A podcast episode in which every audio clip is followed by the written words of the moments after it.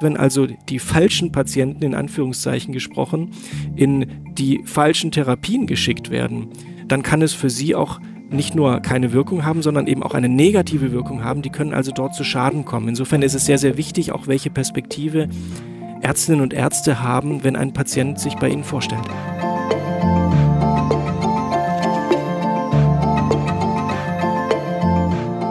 Hallo und willkommen zum Riff Reporter Podcast. Ich bin Markus Anhäuser. In diesem Podcast wollen wir euch künftig von unseren Recherchen erzählen. Wir, das sind die Riff Reporter, eine Genossenschaft von über 100 Journalistinnen und Journalisten. Wir schauen nicht nur, was an der Oberfläche treibt, wir tauchen tief ein in die Themen. Diese Folge ist ein erster Appetitanreger, bevor wir regelmäßig von dieser Stelle aus berichten. Medienleute nennen sowas die Nullnummer. So oder so ähnlich werdet ihr künftig von uns hören. Am besten folgt ihr uns einfach, indem ihr den Podcast abonniert, völlig kostenfrei natürlich. Dann erfahrt ihr automatisch, wann es richtig losgeht. In dieser ersten Folge geht es um das Thema Long-Covid oder Post-Covid. Das ist ja sowas wie die Verlängerung der Corona-Erkrankung oder die Krankheit nach der Krankheit, die manch einen bös erwischen kann und über Monate und länger völlig außer Gefecht setzen kann. Mein Refreporter-Kollege Martin Rücker hat sich dem Thema schon länger angenommen und er erklärt uns im Interview, was man inzwischen dazu weiß. Vor allem zu der Frage, wie die Krankheit entsteht, welche Kontroverse es dazu gibt und was das alles für Patientinnen und Patienten bedeutet. Martin, bevor wir zu deinen Rechercheergebnissen kommen, vorab nochmal die Frage. Es gibt zwei Begriffe, Long-Covid und Post-Covid. Kannst du mal erklären, sind das verschiedene Erkrankungen oder sind das einfach nur verschiedene Namen für dasselbe Phänomen? Wie sieht das aus? Ja, das ist genau ein Teil des ganzen Problems schon. Im Grunde hat man heute eine wissenschaftliche Definition, die die beiden Begriffe auseinanderhält. Long-Covid steht da für Beschwerden, die nach einer Corona-Infektion noch über vier Wochen hinaus bestehen, die dann in der Regel aber auch wieder verschwinden, mehr oder weniger gut. Post-Covid ist im Grunde das, was danach kommt, also was wirklich Beschwerden sind, die auch drei Monate nach der akuten Erkrankung noch fortbestehen oder sogar dann erst neu hinzukommen. Bei beiden Begriffen äh, ist immer wichtig, dass man ausschließt, dass die Beschwerden andere Ursachen haben als eine Folge der Infektion. Das ist natürlich nicht ganz einfach und die Begriffe sind auch nicht trennscharf, vor allem auch in der wissenschaftlichen Literatur nicht trennscharf weil sich zunächst mal Long-Covid als Schlagwort durchgesetzt hat. Es kam interessanterweise auch von Betroffenen, die das äh, als Hashtag auf Twitter genutzt haben und ist dann erst in die Wissenschaft so langsam hineingesickert, die das in den ersten, ersten Jahr der Pandemie teilweise noch sehr äh, randständig nur behandelt hat. Und dadurch ist es ein großes Mischmasch. In den Studien finden wir unterschiedliche Definitionen, weshalb die Ergebnisse häufig auch nicht vergleichbar sind. Allein bei der Frage, wie viele Menschen sind denn eigentlich von Langzeitfolgen betroffen, das kann man gar nicht so einfach beantworten. Und gleichzeitig hat sich Long-Covid als der erste und, und sehr schnell sich verbreitende Begriff auch medial und bei Betroffenen so durchgesetzt, dass er häufig als einfach synonym steht, als Sammelbegriff für alle postviralen Beschwerden, egal wie lange sie bestehen. Also es gibt die wissenschaftliche Definition, die versucht, beides auseinanderzuhalten, aber es wird nicht trennscharf genutzt in dieser Form. Ist es nicht so, dass die eine Variante praktisch die Verlängerung der Erkrankung ist, also ohne Unterbrechung, und dann gibt es die Variante, wo der Patient, die Patientin geheilt scheint und dann tauchen aber wieder Phänomene auf, die tatsächlich zu diesem Covid-Komplex gehören? Na, es gibt beides. Es gibt beides. Es gibt äh, die Fälle, in denen einfach Symptome, die auch mit vielen Erkältungserkrankungen einhergehen, einfach nicht verschwinden, die sich verändern, die mal milder werden, mal wieder stärker auftauchen. Neue Symptome können dazukommen. Es gibt aber auch die Fälle, äh, bei denen es Menschen nach überstandener Akutinfektion wieder besser geht und die dann nochmal Beschwerden neu entwickeln mit den unterschiedlichsten Symptomen. Und es fällt beides unter diesen Sammelbegriff. Man muss dazu sagen, es ist zwar ein Begriff, Post-Covid-Syndrom, der aber tatsächlich, weiß man heute, eigentlich für einen ganzen Komplex aus Krankheiten besteht, die sehr wahrscheinlich auch mit unterschiedlichen Krankheitsmechanismen zu tun haben. Also es ist wirklich ein Sammelbegriff, der sich noch gar nicht so ganz scharf abgrenzen lässt. Okay, sollen wir Long-Covid oder Post-Covid sagen?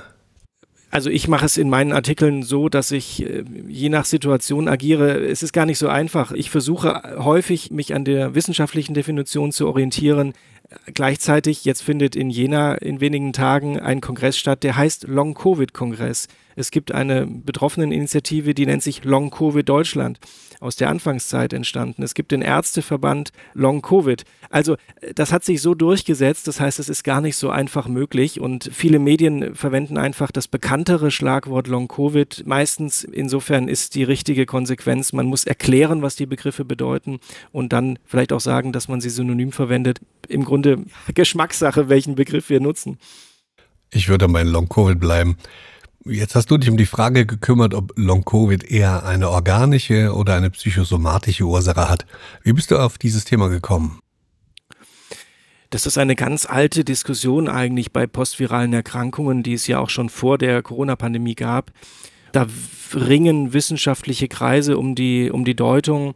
Bei Post-Covid und auch bei anderen verwandten postviralen Erkrankungen muss man sagen, ist wissenschaftlich eigentlich eine sehr, sehr dominante Sicht darauf, ich, ich würde noch nicht von Evidenz sprechen, aber eine sehr, sehr dominante äh, Sicht, dass wir hier somatische Ursachen haben, dass aber natürlich psychische Aspekte eine große Rolle spielen. Sie spielen eine Rolle als Risikofaktor. Das ist eigentlich eine banale Erkenntnis, wenn man so will. Wenn wir psychische Themen haben, dann sind wir auch anfälliger für körperliche Erkrankungen. Das macht aber dann die Erkrankung nicht zu einer psychisch bedingten, sondern immer noch zu einer organisch verursachten Erkrankung. Und gleichzeitig, gerade wenn man an Menschen denkt, die wirklich über Jahre hinweg teilweise sehr, sehr schwer betroffen sind von postviralen Beschwerden, dass sich das auch psychisch auswirkt und Begleiterscheinungen hat, damit auch in der Behandlung psychische Therapieformen eine wichtige Rolle haben, steht völlig außer Frage, aber wichtig eben wissenschaftlich sehr, sehr dominant in den Publikationen, dass wir hier organische Krankheitsmechanismen haben, die diese Erkrankung auslösen. Vielleicht noch kurz zur Erklärung. Das Synonym, du sagst organisch und manchmal somatisch. Und das ja. meint eigentlich das Gleiche. Genau, das, das meint das Gleiche. Das meint das Gleiche. Also wir reden über Mechanismen, die sich so erhärten, wie beispielsweise eine Reaktivierung von im Körper schlummernden Viren, insbesondere Herpesviren, Epstein-Barr-Virus beispielsweise spielt da eine große Rolle. Das kann getriggert werden im Rahmen der akuten Infektion. Wir haben mit entzündlichen Prozessen zu tun, gerade in den Gefäßen spielt sich da vieles ab.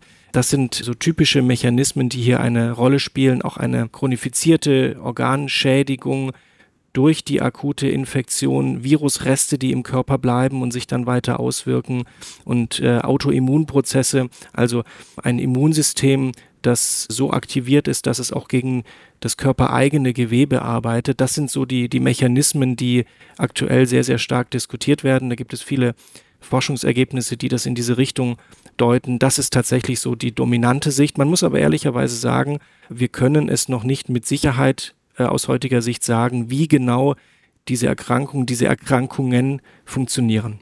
Mhm. Dein konkreter Anlass waren dann Interviews vom Leiter der Neurologie am Uniklinikum Essen, Christoph Kleinschnitz. Was war seine These und was hat dich dazu gebracht, deine Recherchen zu beginnen? Ja, Professor Kleinschnitz ist äh, vielleicht eine der lautesten, vielleicht die lauteste Stimme derjenigen, die widersprechen bei der Sicht, dass wir hier eine organische Erkrankung vorliegen haben.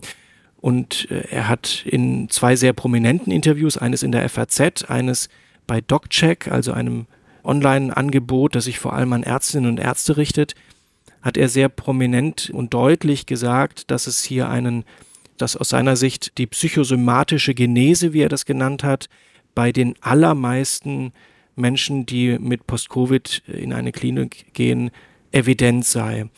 Und er hat äh, es nicht nur bei dieser Sicht belassen, die einfach auch seinen Erfahrungshorizont am Uniklinikum Essen offensichtlich entspricht, sondern er hat noch die Aussage getroffen, dass die meisten klinischen Praktiker mit wenigen Ausnahmen dies genauso sehen würden. Und das hat mich interessiert, weil es erstens eine, eine bloße Behauptung war, die nicht belegt war in den Interviews und weil es gleichzeitig dann ja eine Situation bedeutet hätte, bei der dieser dominante wissenschaftliche Perspektive auf die Erkrankung im Widerspruch steht zu den Erfahrungen, die die klinischen Praktiker machen. Und dass das für die Patienten dann auch therapeutische Konsequenzen hat, ist, glaube ich, klar. Deshalb hat es mich interessiert, dem mal nachzugehen, ob denn wirklich an den meisten Kliniken die Praktiker eine Erfahrung machen, die der wissenschaftlichen Sicht widerspricht und die sagen, wir gehen eigentlich davon aus, so ist es hier zu verstehen. Wir haben vielleicht äh, körperliche Befunde, irgendwelche Laborwerte, die wir erkennen, aber wir haben nichts, was klinische Relevanz hat, was also die Beschwerden erklären kann und deshalb gehen wir von einer psychischen Erkrankung aus. Bevor ich danach frage, wie du da vorgegangen bist, erstmal noch die Frage, was haben die Leute eigentlich für Erkrankungen und Symptome, wenn wir von Long-Covid sprechen? Kannst du die Krankheit ein bisschen beschreiben? Long-Covid ist eben ein Sammelbegriff, der sehr viele unterschiedliche Erkrankungen beschreibt.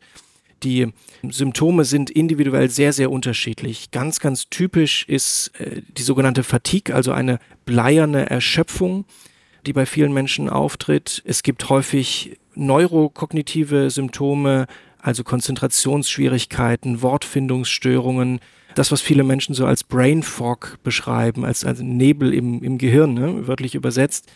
Wir haben bei vielen Menschen die Beschreibung, dass sie bei äh, körperlicher Anstrengung sehr schnell in ein großes Loch fallen, also eher eine Verschlechterung der Beschwerden erleben.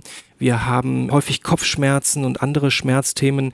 Bei anderen Menschen sind eher Atembeschwerden, anhaltende Lungenproblematiken ein Thema. Also es ist wirklich breit gefächert und sehr, sehr unterschiedlich. Bei sehr vielen äh, gibt es auf jeden Fall diese Fatigue als ein wesentliches Symptom. Und wie bist du da jetzt vorgegangen? Du hast eben erzählt, du wolltest das abgleichen in den Kliniken, den Unikliniken, den Spezialambulanzen. Das klingt jetzt nach viel Arbeit. Ja, aber es war eben eine Behauptung, die da stand. Die meisten Kliniken sehen das so und dann habe ich gedacht, ja, dann muss man die Kliniken fragen. Und ich habe auch schon von früheren Recherchen Verteiler gehabt, über die ich einerseits die Unikliniken in Deutschland, das sind etwas mehr als 40, anschreiben konnte und auf der anderen Seite die Spezialambulanzen, die also spezialisiert Long-Covid-Patientinnen und Patienten behandeln oder diagnostizieren in der Regel. Das sind Listen, die bei Selbsthilfeverbänden wie Long Covid Deutschland aufgeführt sind. Und das überschneidet sich teilweise, weil viele der Ambulanzen an den Unikliniken eingerichtet sind. Also ich habe beide Verteiler sozusagen zusammengenommen und habe dann etwa 90 E-Mails herausgeschickt an die Kliniken und habe ihnen jeweils die gleichen Fragen gestellt und insbesondere gefragt, ob sie bestätigen können aus ihrer klinischen Erfahrung, dass die psychosomatische Genese so war das wörtliche Zitat aus dem Interview, bei den meisten Patienten evident sei und eben gemeint, dass keine klinischen, nein, dass keine äh, organischen Befunde vorliegen, die das klinische Bild erklären können. Und ich habe Antworten bekommen, nicht von, von 90 äh, Kliniken, das erklärt sich auch. Einige haben natürlich auch gar nicht geantwortet, aber andere haben in Gruppen geantwortet. Also viele Kliniken gehören irgendwo zusammen strukturell. Zum Beispiel haben die Kliniken der Berufsgenossenschaften, die BG-Kliniken, ich glaube mehr als zehn Standorte in Deutschland, die haben dann nicht einzeln geantwortet, sondern sie haben als Gruppe geantwortet. Am Ende hatte ich 36 Antworten da, die, glaube ich, schon ein ganz aussagekräftiges Bild ergeben haben. Und von diesen 36 haben gerade vier Kliniken diese Ausgangsthese unterstützt, also psychosomatische Genese, keine klinisch relevanten körperlichen Befunde. Zwei davon relativ deutlich, die anderen weniger deutlich. Einige haben sich da überhaupt nicht klar auf diese Fragestellung eingelassen. Aber die große Mehrheit, 26 der 36 Kliniken, haben mehr oder minder deutlich gesagt, nein, das sehen wir anders. Wir sprechen hier von einer organischen Erkrankung, die häufig natürlich psychische Begleiterscheinungen hat, die wir auch mit im Blick haben müssen. Wie kommt denn Kleinschnitz dazu, sowas zu behaupten? Ja, ich kenne nicht nur die Interviews, sondern habe auch häufiger schon mit ihm direkt gesprochen oder E-Mails ausgetauscht. Also ich kenne seine Sicht. Er sieht eben die Patienten und das ist ja eine fast philosophische Diskussion auch, äh, wie viel Diagnostik sollte man betreiben. Also je genauer man hinschaut, dann findet man immer irgendwas. Die Frage ist, ob es eine Relevanz hat. Seine Perspektive ist, dass das, was an Laborwerten entdeckt werden kann bei den Patienten, nicht in der Lage ist zu erklären, welche Beschwerden diese Menschen haben. Und daraus schließt er dann, es muss eine, eine andere Ursache geben als eine organische. Da gibt es eine stark andere Sicht von anderen Medizinern darauf, die sagen, doch, wir gehen davon aus, wir haben das zwar noch nicht genau verstanden, wie, aber wir gehen davon aus, dass diese äh, Blutwerte beispielsweise eine Bedeutung haben. Wir sehen auch, dass es nicht reicht, das noch nicht erklären zu können, um dann den Umkehrschluss anzustellen, also um zu sagen, dann ist es in jedem Falle eine psychische Erkrankung sondern die bewerten das ein wenig anders. Die halten auch eine tiefere Diagnostik für wichtig. Das ist eben etwas, was das Spektrum abbildet bei einem Krankheitsbild, bei einem Syndrom, das wir noch nicht vollständig verstanden haben. Entscheidend ist allerdings für die Patienten, dass diese unterschiedliche Perspektive eine große Konsequenz hat bei der Frage, was macht man denn damit? Denn wir haben bei Long-Covid schlicht und ergreifend noch keine evidente, kausal heilende Therapie. Wir können nicht sagen, welches Medikament oder welche andere Therapie wir einsetzen können und dann sind die Menschen geheilt, weil wir die Ursache bekämpfen können. So weit ist die Wissenschaft noch nicht. Das heißt, man kann symptomatisch behandeln. Da gibt es medikamentöse Verfahren, da gibt es aber eben auch verschiedene andere Therapien. Und wenn ein Arzt die Perspektive entwickelt, das ist eine rein psychische Erkrankung, dann hat das für viele Patientinnen und Patienten die Folge, dass sie eben auch ausschließlich mit beispielsweise Verhaltenstherapie, mit aktivierenden Therapien, also auch äh, Sportprogrammen beispielsweise, dann therapiert werden. Man hat sehr gute Indizien dafür und Hinweise und Fallberichte von Patienten, die sehr, sehr überzeugend sind, dass für einen Teil der Long-Covid-Betroffenen, nämlich für denjenigen, die wirklich schwerwiegende postvirale Beschwerden entwickeln, das Stichwort ist MECFS, also eine postvirale Erkrankung, die durch verschiedene Viren ausgelöst werden kann, nach dem heutigen Wissensstand. Und dort gibt es ein Leid, Symptom, das nennt sich äh, postexzeptionelle Malaise, also eine ähm, Reaktion auf Überanstrengung, auf ein Überschreiten der individuellen Belastungsgrenze. Und wenn Menschen dieses Symptom haben, bedeutet das, wenn sie zu viel machen, sich zu sehr anstrengen, auch kognitiv zu sehr anstrengen, kann es zu einem sogenannten Crash, wie es die Betroffenen nennen, führen, also zu einer ähm, Verschlechterung der Symptomatik, teilweise über sehr lange Zeiträume. Das heißt, wenn also die, die falschen Patienten in Anführungszeichen gesprochen in die falschen Therapien geschickt werden, dann kann es für sie auch nicht nur keine Wirkung haben, sondern eben auch eine negative Wirkung haben. Die können also dort zu Schaden kommen. Insofern ist es sehr, sehr wichtig, auch welche Perspektive Ärztinnen und Ärzte haben, wenn ein Patient sich bei ihnen vorstellt. Das heißt, die Erkenntnis hatte ich dann irgendwann, dieses Phänomen Long-Covid, dieses Erschöpfungsphänomen, das dann nach der eigentlichen Erkrankung auftritt, da dachten viele, ich auch, das ist jetzt irgendwas ganz Neues. Tatsächlich tritt das aber immer wieder bei Infektionskrankheiten auf. Bekannt ist das als ähm, MECFS, ähm, ähm, genau, genau. Ja. Äh, das gibt es in der Tat seit Jahrzehnten und wurde aber kaum beachtet. Das hat unterschiedliche Gründe. Das hat vor allem den Grund, dass Menschen, die sehr schwer von MECFS betroffen sind, wirklich zurückgezogen sind. Viele sind bettlägerig, sind hausgebunden. Das heißt, wir sehen diese Menschen nicht. Sie haben aber auch keine wirkliche Anlaufstelle im Gesundheitssystem. Das heißt, sie laufen nicht überall bei den Praxen auf. Viele können das übrigens auch gar nicht von den schwerer Betroffenen.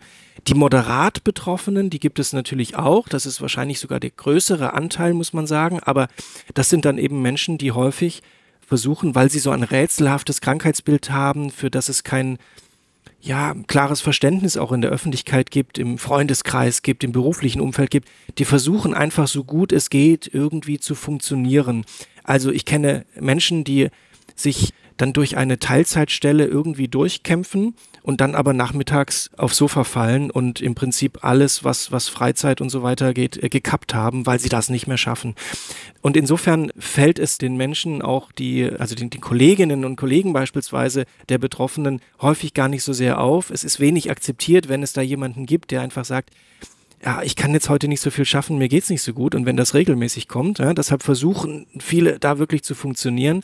Also es ist eine bisschen unsichtbare Erkrankung gewesen. Und erst jetzt durch die Pandemie und dadurch, dass äh, sehr viele Menschen gleichzeitig postviral erkrankt sind, hat es eine solche Sichtbarkeit bekommen. Aber das Interessante ist die Diskussion auch über psychisch oder organisch, die ist eben ganz, ganz alt. Es gab in den 50er Jahren in einem Londoner Krankenhaus einen großen rätselhaften Krankheitsausbruch. Da sind viele Krankenhausmitarbeitende über lange Zeit krank geworden. Und es gab eben zunächst einmal Untersuchungen und Einschätzungen von Ärzten, die das verortet haben als eine chronische Entzündung von, des, des Nervensystems unter, unter Beteiligung auch des Gehirns. Und später, ein paar Jahre später, haben sich dann zwei britische Psychiater dieses, diesen Ausbruch noch einmal angeschaut und die haben sich aufgehangen an der Beobachtung, dass vorwiegend Krankenschwestern erkrankt sind und relativ wenig nur die männlichen Kolleginnen und Kollegen. Jetzt war das eine Zeit, 50er, 60er, 70er Jahre, als da Untersuchungen gemacht wurden zu diesem Ausbruch. Da hat man noch nicht von Gendermedizin und geschlechterspezifischen Unterschieden, auch beim Immunsystem beispielsweise, gesprochen. Und diese Psychiater konnten sich diese Beobachtung nur so erklären, dass es offensichtlich eine Massenhysterie gewesen ist, weil ja angeblich oder vermeintlich das weibliche Geschlecht sehr viel stärker zur Hysterie neigt. Das war damals die Sicht. Und seitdem gibt es im Grunde die Auseinandersetzung darüber, ist das alles eine, eine psychische Erkrankung oder reden wir hier von einer organisch äh, begründeten, organisch äh, verursachten Erkrankung. Seitdem wird darüber gestritten, das hat sich bis heute kaum verändert. Heute gibt es aber zum Glück mehr Forschung, die das äh, auch besser untersucht. Insofern zynischerweise ist Long-Covid damit auch eine Chance geworden für Menschen, die seit sehr vielen Jahrzehnten teilweise unter postviralen Beschwerden leiden. Das bringt mich zu dem Punkt, dass du vielleicht nochmal erklären kannst, was ist das eigentlich eine psychosomatische Erkrankung? Da schwingt ja immer auch so ein bisschen mit, dass das eigentlich keine echte Erkrankung ist. Ja, das bildet er sich ein, der simuliert doch nur, der ist eigentlich nicht wirklich krank. Hilf uns da mal ein bisschen Licht reinzubringen. Ja, ganz, ganz schwierig. Also diese Definitionen sind eben wirklich nicht so trennscharf. Im Zweifelsfalle verstehen äh, drei Menschen drei unterschiedliche Dinge darunter. Das ist ein wirkliches Problem. Äh, man muss dazu sagen, auch jemand wie Professor Kleinschnitz sagt sehr, sehr deutlich, er hält die Beschwerden der Menschen nicht für eingebildet. Die sind da, er hält sie nur nicht für organisch begründet. Das heißt, sein Verständnis des Begriffs äh, psychosomatisch, wenn er ihn so verwendet, ist nicht gleichbedeutend mit eingebildet, sondern eine psychisch bedingte Erkrankung, die körperliche Auswirkungen hat. Das ist natürlich ein auch gewissermaßen verengtes Verständnis von Psychosomatik oder eine verengte Definition jedenfalls. Denn wenn man mit anderen Psychosomatikern spricht, dann sagen die, nein, unser Fachgebiet ist viel breiter. Wir reden von Wechselwirkungen zwischen Körper und Psyche, die es gibt. Und wir müssen bei einer Erkrankung den Menschen ganzheitlich betrachten. Also körperliche Ursachen haben psychische Auswirkungen, können auch teilweise psychisch mitbehandelt werden. Psychische Erkrankungen haben körperliche Auswirkungen. Das müssen wir alles zusammen im Blick behalten. Das ist eigentlich das breite Verständnis von Psychosomatik. Und letzten Endes geht es aber eben quer durcheinander, je nachdem, wer den Begriff verwendet. Wichtig wieder für die Patientinnen und Patienten ähm, ist das ein wesentlicher Unterschied und es hat eben auch eine Geschichte.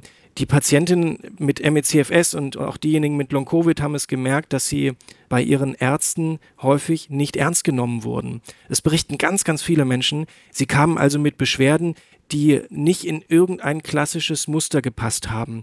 Sie waren nicht so einfach erklärbar. Man hatte nicht den einen Laborwert und dann war klar, der hat diese Erkrankung oder jene Erkrankung, sondern es blieb rätselhaft und sicherlich auch aus einer gewissen Verzweiflung, weil äh, diesen Patientinnen und Patienten nicht zu helfen war, haben dann Ärztinnen und Ärzte gesagt, na, das muss dann irgendwas Psychisches sein. Das ist ganz vielen Menschen passiert und sie haben zurückgespiegelt, dass sie sich mit ihren äh, körperlichen Leiden nicht ernst genommen haben. Gleichzeitig sind psychische Erkrankungen nicht gleichermaßen anerkannt. Sie sind häufig mit einem Stigma verbunden. Und das macht diesen Menschen in ihrem Umfeld Probleme. Das ist auch eine Erklärung dafür, warum sie sich sehr stark wehren, wenn Begriffe wie psychisch, psychosomatisch fallen. Es ist anerkannt, dass eine wichtige Rolle spielt, Begleiterscheinungen und so weiter, haben wir darüber gesprochen. Aber es steht sozusagen immer unter dem Verdacht, wenn mich jemand hier zum Psychosomatiker schickt, dann ist da wahrscheinlich gemeint, der nimmt meine körperlichen Beschwerden nicht ernst. Und aus der Historie ist es verständlich. Es ist auch heute sicherlich noch bei vielen Ärztinnen und Ärzten nachvollziehbar, dass Patienten so reagieren. Aber es ist natürlich auch inzwischen ein Problem, weil wir wissen, dass für einen Teil dieser Menschen auch natürlich psychotherapeutische Therapien, psycho klassische psychosomatische Behandlungen helfen können. Das heißt, wir kriegen nicht eine klare Trennung hin zwischen den Menschen, denen damit auch geholfen werden kann, deren körperliche Beschwerden aber gleichzeitig ernst genommen werden und denen, die besser nicht in solche Behandlungen gehen sollten, weil es ihnen möglicherweise auch schaden kann bei aktivierenden Therapien, die sich dann eben über Belastungsgrenzen hinwegsetzen. Zurück zu deiner Recherche. Die Mehrheit der angeschriebenen Kliniken hat gesagt, wir gehen von organischen Ursachen aus. Ist das denn jetzt die etablierte Meinung oder tasten wir da tatsächlich noch sehr im Dunkeln? Nein, das war ja wirklich eine Umfrage unter den Praktikern. Das ist jetzt keine wissenschaftliche Evidenz. Es gibt eine Entwicklung hin zu einem relativ breiten wissenschaftlichen Konsens, ähm, der das Ganze somatisch einsortiert. Das kann man, glaube ich, schon sagen. Es gibt auch andere Stimmen und es ist keine Evidenz. Aber die sich verhärtenden Hypothesen sind eben, dass wir es zu tun haben mit Autoimmunprozessen, mit äh, Virusresten, mit reaktivierten Viren, äh, die den Körper schwächen können, mit einem hyperaktiven Immunsystem. Das sind die Themen, über die hier gesprochen wird und die sind sehr, sehr dominant. Das, was äh, an anderen Thesen dort noch existiert, die das als rein psychisch oder wenn es eben so bezeichnet wird, psychosomatisch benennen, das sind wirklich Minderheitenmeinungen inzwischen, die es gibt und die für die Menschen auch Auswirkungen haben aber die wissenschaftlich ganz klar nicht der Mehrheitsauffassung entsprechen. So sind auch Stellungnahmen zu lesen, beispielsweise der Bundesärztekammer, die das äh, sehr deutlich einsortiert hat, des Robert Koch Instituts und äh, vielen international auch anderen wissenschaftlichen Institutionen. Du hast dann nach deiner Recherche in den Kliniken weitergemacht und zwei Ärzte zu einem Gespräch eingeladen. Wer war das? Warum hast du die eingeladen und wieso eigentlich so ein Gespräch? Das war einerseits Peter Henningsen, einer der führenden Psychosomatiker in Deutschland, der an der Technischen Uni in München lehrt und äh, andererseits Bernhard Schiefer, der Kardiologe ist, also äh, sich selbst als leidenschaftlichen Vertreter der somatischen Medizin bezeichnet und der sich bundesweit einen äh, Namen gemacht hat, weil er am Universitätsklinikum Marburg Menschen mit Post-Covid, aber auch Menschen mit Verdacht auf Impfschäden ernst nimmt, behandelt, dort eine, eine Warteliste von, ich glaube, 10.000 Menschen inzwischen hat und also wirklich bundesweit ein Einzugsgebiet inzwischen hat. Die Idee dahinter war, eben genau diesen Konflikt zwischen psychischer Sichtweise und ähm, organischer Sichtweise einmal zusammenzubringen. Es gibt ganz viele Beiträge, die immer die eine Seite beleuchten. Auch in den allgemeinen Medien, Tageszeitungen gibt es Gastbeiträge und ähnliches. Und natürlich kann dann jeder Wissenschaftler sehr pointiert für seine Sicht werben. Und mir war es wichtig, einmal etwas zu machen, was ich bisher so noch nicht wahrgenommen habe, nämlich, dass es an einem virtuellen, in diesem Falle Tisch, ähm, die Möglichkeit gibt, diese Argumente mit Gegenargumenten und Widersprüchen auch auszudiskutieren. Und das Interessante, was passiert ist, ist, dass allerdings in vielen Aspekten es durchaus auch Übereinstimmung gab. Also zum Beispiel hat Professor Henningsen, der äh, Psychosomatiker, gesagt, also diese These, dass wir hier keine klinisch relevanten organischen Befunde bei den allermeisten Patienten haben und deshalb von einer praktisch psychischen Erkrankung ausgehen müssen, das ist völliger Quatsch. Das sieht er auch nicht so. Ähm, er hat auch sehr deutlich gesagt, dass es dieses Phänomen gibt, dass Menschen in Fehlbehandlungen zu ihrem Schaden geschickt werden, in psychosomatischen Reha-Anstalten beispielsweise. Und Bernhard Schiefer wiederum, der Kardiologe, hat gesagt, wir brauchen die Psychosomatik bei diesen Erkrankungen. Also da kam sozusagen einiges zusammen und wurde ausdifferenziert. Und ich möchte jetzt nicht das ganze Gespräch nachzeichnen, das können sich ja die Zuhörerinnen und Zuhörer dann, dann noch selbst durchlesen. Es gab sicherlich auch sehr viele Punkte, bei denen man unterschiedliche Positionen wahrgenommen hat, insbesondere bei der Frage auch, wie sollten die Menschen äh, behandelt werden. Aber es war schon interessant zu sehen, dass sich manches dann doch ausdifferenziert und diese sehr polarisierende Debatte über Gastbeiträge und immer nur die eine Sicht wird dargestellt, dass die sich ein bisschen anders darstellt, wenn man die Menschen an einen Tisch bringt. Genau, beide Artikel gibt es bei uns auf Riff Reporter zu lesen. Die Links stelle ich in die Show Notes. Ich habe noch eine letzte Frage, weil vielleicht auch Leute zuhören, die tatsächlich betroffen sind. Wie sieht das mit Therapien aus für Long-Covid, für Post-Covid? Gibt es da momentan irgendeinen Lichtblick? Gibt es etwas, auf das sich alle einigen können? Also die Forschung ist äh, zumindest deutlich stärker in Gang gekommen jetzt durch Mittel, die auch bereitgestellt wurden als Konsequenz aus der Pandemie, als das vor Corona der Fall war für dieses ganze Spektrum der postviralen Erkrankungen. Insofern besteht schon die Chance, dass man dort neue Erkenntnisse gewinnt, die dann vielleicht auch zu kausalen Therapien führen. Im Moment haben wir die noch nicht. Was es gibt, ist verschiedene Möglichkeiten, äh, symptomatisch zu behandeln. Das heißt, man schaut, welche Symptome bei einem Menschen im Vordergrund stehen und versucht dann dort individuell zu helfen. Bei diesem ganzen Spektrum Long-Covid gibt es auch viele Menschen, bei denen die Beschwerden einfach nach einiger Zeit, nach einem Jahr zum Beispiel, teilweise auch schon früher, wieder abklingen. Also wir reden nicht nur von sehr schwer Betroffenen, die das auch auf lange Sicht bleiben. Diesen Teil gibt es. Da gibt es inzwischen aus der Erfahrung vieler Ärztinnen und Ärzte, na, viele sind es nicht, aber einiger Ärztinnen und Ärzte, die eben auch experimentelle Behandlungswege gegangen sind und Heilversuche teilweise dokumentiert haben, gibt es einige Ansätze, zum Beispiel mit antiviralen Medikamenten und mit anderen Möglichkeiten. Ich will das aber gar nicht so ausführlich ausbreiten, weil es immer die Gefahr am Ende besteht, dass die Menschen ein Stichwort hören und denken, das kann ihnen helfen. Aber es ist eben individuell sehr, sehr unterschiedlich und je nach Symptomatik muss man da aufpassen. Es gibt leider auch die Geschäftemacherinnen und Geschäftemacher, die eben genau darauf reagieren und äh, Therapien im Grunde für alle Long-Covid-Betroffenen anbieten, unabhängig davon, ob das für sie geeignet ist oder nicht. Eine solche mediale Karriere hat ja beispielsweise auch die Blutwäsche gemacht, also eine bestimmte Form der Blutwäsche jedenfalls, die sehr, sehr umstritten diskutiert wird. Bernhard Schiefer stellt das in dem Streitgespräch auch dar, dass das für einen sehr, sehr kleinen Teil der Patientinnen und Patienten tatsächlich in Frage kommt und er selbst das Anwenden und gute Erfahrungen damit macht, aber eben wirklich nur für einen ganz, ganz kleinen und bewusst ausgewählten Teil der Menschen und nichts für die breite Masse ist. Teilweise wird das angeboten dann auf Selbstzahlerkosten das ist natürlich auch ein großes Problem. Jetzt gibt es eine, eine Wende, letztlich, weil bisher waren das individuelle Heilversuche, bei denen es davon abhing, ob ein Arzt dazu bereit war, das zu machen. Es gibt äh, in der Regel keine Übernahme der Kassen.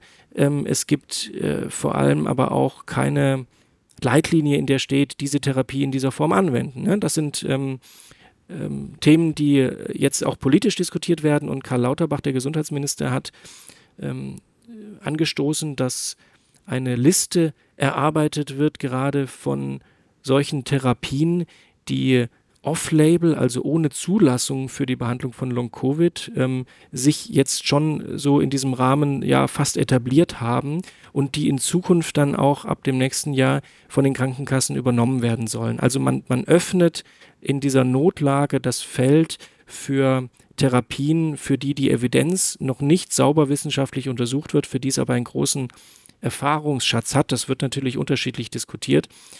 Das sind so die vielleicht hoffnungsvollsten Versuche für die schwerer betroffenen Menschen. Für viele gibt es eben dann symptomatische Ansätze. Wer Atembeschwerden hat, der äh, lernt dann eben bestimmte Atemübungen, die ihm helfen können, um nur ein Beispiel zu nennen. Größeres Thema finde ich ist, dass die Versorgungsstrukturen bisher gerade den schwerer betroffenen Menschen nicht gerecht werden, weil die eben häufig nicht jede Woche zu drei Fachärzten gehen können. Manche kommen zu Hause gar nicht raus und es gibt nicht die Möglichkeit, da eben so ohne weiteres Hausbesuche ärztliche zu organisieren. Also hier gibt es ein ganz, ganz großes Defizit noch bei der Versorgung von den schwerer betroffenen Menschen mit Post-Covid, mit MECFS, mit schweren Impfschäden. Das sind zwar vergleichsweise wenig Fälle, was man heute weiß, aber sie gibt es. Und äh, das ist eine große Lücke, die ich sehe. Die Therapien sind das eine, aber irgendwie müssen die Ärzte und die Menschen auch zusammenkommen. Wer sich für das Thema noch weiter interessiert, findet die Artikel, wie gesagt, auf unserer Plattform riffreporter.de. Wir wollen im Podcast dann auch versuchen, die Autoren, die Autorinnen vorzustellen, wenn sie schon mal da sind. Das ist eine Gelegenheit, die ein bisschen kennenzulernen. Das ist jetzt ein Medizinthema. Bist du denn jetzt ein ausgesprochener Medizinjournalist? So würde ich mich nicht bezeichnen. Ich ähm, bin ursprünglich im, im eher politischen Journalismus zu Hause, habe eine Zeit lang als ähm, Korrespondent in Berlin äh, so die ganz klassische Parlamentsberichterstattung gemacht und habe vor allem den Ansatz, wirklich Recherchejournalismus zu machen. Das heißt, Themen, bei denen ja nicht Termine abgebildet werden, aktuelle, sondern eine, eine Rechercheleistung die sollte immer da sein natürlich, aber eben eine, eine tiefergehende Rechercheleistung erforderlich ist, um das, um das Thema zu erfassen. Häufig äh, geht es auch um, um größere Datenmengen oder um Dokumente, die Abläufe zeigen, im politischen Rahmen beispielsweise, die ich versuche mithilfe von Informationsfreiheitsanfragen an die Öffentlichkeit zu bringen. Also das ist eigentlich so der Anspruch. Das Spektrum ist breiter, aber es sind häufig Themen, die sich mit Gesundheitspolitik, auch mit Ernährung auseinandersetzen. Ja, und das ist so das, das Spektrum. Wie bist du zu den Themen gekommen oder kam die zu dir oder wie muss ich mir das vorstellen? Ich habe Journalistik studiert, habe ähm, in verschiedenen Positionen als Journalist gearbeitet, dann aber eine Zeit lang auch nicht als Journalist, sondern war bei der Verbraucherorganisation Foodwatch, da zuletzt äh, vier Jahre lang als äh, Geschäftsführer und habe bei dieser Organisation natürlich sehr viel über Ernährungs- und Landwirtschaftspolitik äh, gelernt und ähm, habe deshalb einen Bezug zu den ernährungswissenschaftlichen Themen äh, entwickelt das ist so die natürliche Herleitung und, und das andere bei den Gesundheitsthemen ist eigentlich eher ein persönliches Interesse, das daher rührt, dass ich wahrnehme, dass häufig sich Medienberichterstattung über diese Themen aufsplittet. Es gibt so häufig im Lokalen verankert die großen äh, Fallberichte über Einzelfälle, die dann besonders betroffen sind, die aber dann auch bei der Beschreibung dieses Einzelfalles Halt machen. Es gibt den Wissenschaftsjournalismus, der aus meiner Sicht zu häufig sich darauf konzentriert, aktuelle Studienergebnisse wiederzugeben. Und es gibt den Politikjournalismus, der dann gesundheitspolitische Themen aufgreift, wenn sie in irgendeiner Form einen aktuellen Hintergrund haben, also wenn es beispielsweise parlamentarische Beratungen zu einem Thema gibt. Und ich versuche eigentlich ein bisschen diese Themen zusammenzubringen, weil aus meiner Sicht das viel zu wenig passiert. Also dass man ausgeht von der Situation von Menschen, die zum Beispiel von einer Erkrankung betroffen sind, ähm, sich anschaut, wie ist der wissenschaftliche Stand und dann abgleicht, was wird denn eigentlich für diese Menschen getan, was sind die Angebote, was sind vielleicht auch Hürden dabei, dass die Menschen eine bestmögliche Versorgung bekommen. Wird dort evidenzbasiert gehandelt oder gibt es vielleicht politische Hemmnisse, die verhindern, dass wir die Evidenz, die wir wissenschaftlich haben, umsetzen und den Menschen zugutekommen lassen. Das passiert leider sehr, sehr häufig und sind strukturelle Themen, die da eine Rolle spielen. Und dieses Zusammenbringen, das macht mir eine große Freude, weil ich das Gefühl habe, das ist relevant und das machen tatsächlich ähm, nicht allzu viele. Also das ist kein Alleinstellungsmerkmal, das will ich damit nicht sagen, aber ich vermisse, dass es häufiger gemacht wird. So ist es richtig formuliert. Das war Martin Rücker über Long-Covid und die Kontroverse um die Entstehung der Erkrankung.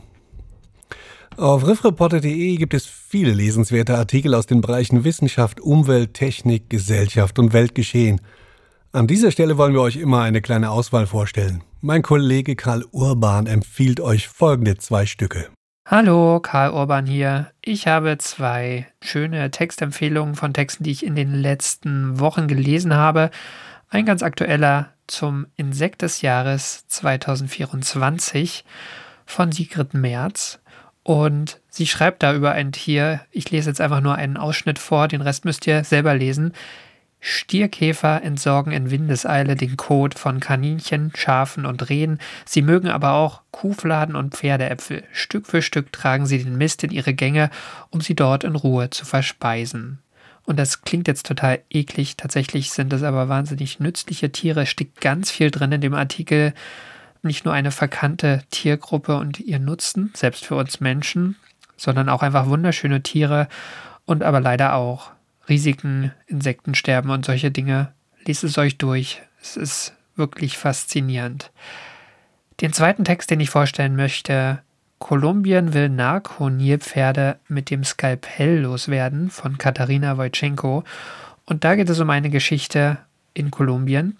Und es geht um eine dort invasive Art. Klingt unwahrscheinlich, aber tatsächlich sind Nilpferde, die ja eigentlich in Afrika vorkommen, dort vor einigen Jahren ausgewildert worden. Hm, eher ungeplant und anders als man vorher gedacht hätte, vielleicht fühlen die sich da pudelwohl und haben sich ziemlich stark vermehrt und machen jetzt diverse Probleme.